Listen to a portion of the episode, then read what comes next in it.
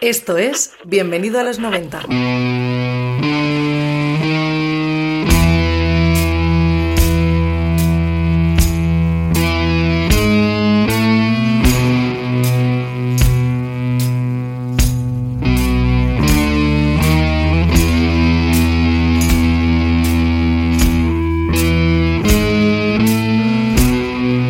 Hola, ¿qué tal? ¿Cómo estáis? Poco a poco hemos alcanzado la emisión número 10 de B90 Classic, el espacio creado únicamente para los mecenas de Bienvenido a los 90. Os recuerdo que estos capítulos no están accesibles para el resto de oyentes y que además he creado una lista de reproducción en iVoox llamada B90 Classic para que podáis disponer de ellos de forma rápida y ordenada. Bueno, hace un montón de tiempo que quería hablar de The Jury, ese proyecto fantasma que Kurt Cobain y Mark Lanegan idearon antes de que el grunge se pusiera de moda. Los oyentes habituales de nuestras emisiones recordaréis que el programa 664 lo dedicamos a repasar las memorias de Mark Lanegan y así hacía referencia a ese momento tan único. Cuando estaba en casa, mis compañeros de habitación y yo nos metimos en una rutina de trabajo. Escuchábamos discos y salíamos a algún concierto ocasional. A veces Kurt bajaba y se quedaba con nosotros un par de días. A veces salía con él por Olimpia, escuchando los viejos discos de blues que ambos amábamos. Una tarde, en su casa, comenzamos a hablar sobre hacer un disco.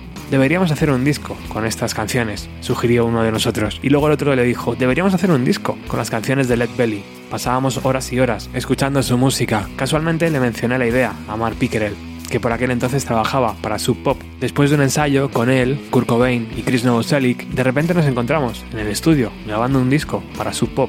Ser amigo de Kurt era muy fácil, pero crear arte juntos era muy difícil, ya que nuestro respeto mutuo lo convirtió en un ejercicio extrañamente improductivo.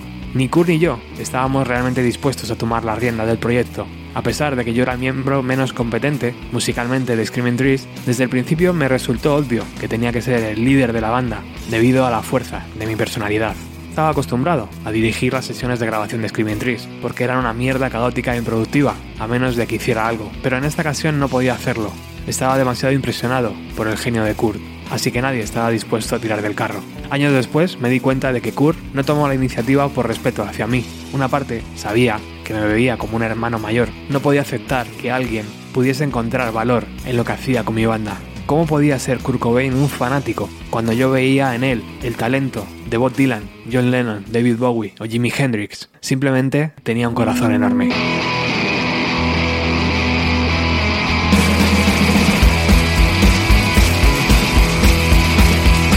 Shame to go fishing on a Sunday? Ain't it a shame?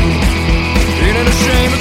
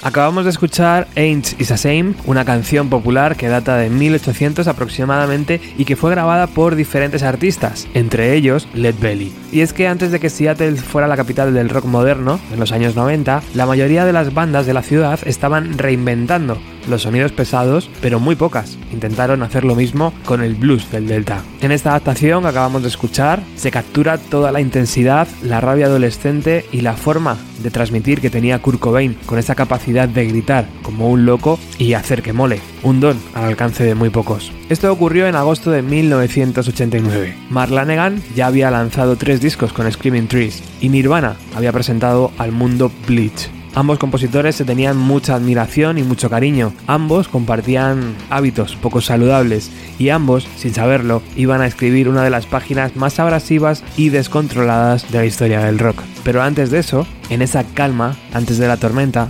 decidieron intentar trabajar juntos y reservaron dos días en los Reciprocal Recording Studios de Jack Endino, el responsable del sonido de medio Seattle, desde Green River, Atat, Soundgarden o los propios Nirvana. El 20 y 28 de agosto de 1989, Lanegan y Cobain reclutaron a Chris Novoselic al bajo y Mark Pickerel a la batería. Jack Endino reserva los días bajo el nombre de Screaming Nirvana y los cuatro músicos aparecen con la idea de grabar canciones propias, pero según los recuerdos del productor, cuando entraron por la puerta, le dijeron, sí, tratamos de escribir algunas canciones juntos, pero como no las grabamos, se nos han olvidado. No sé si esto es una excusa que utilizaron los músicos o es que en una noche de farra realmente se pusieron a componer, pero al día siguiente se dieron cuenta que aquel material no era tan brillante. Así que como todos ellos eran seguidores de Led Belly, decidieron realizar algunas versiones del músico de Louisiana. Según recuerda Mark Pickerel, Curry y Chris estaban muy metidos en el blues en aquellos años y a todos nos gustaba la idea de crear una banda que reivindicara aquellos sonidos. Los ensayos empezaron en el local de Nirvana y tras desestimar el material propio, decidieron dedicar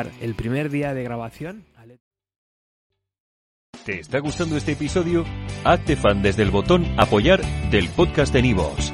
Elige tu aportación y podrás escuchar este y el resto de sus episodios extra. Además, ayudarás a su productor a seguir creando contenido con la misma pasión y dedicación.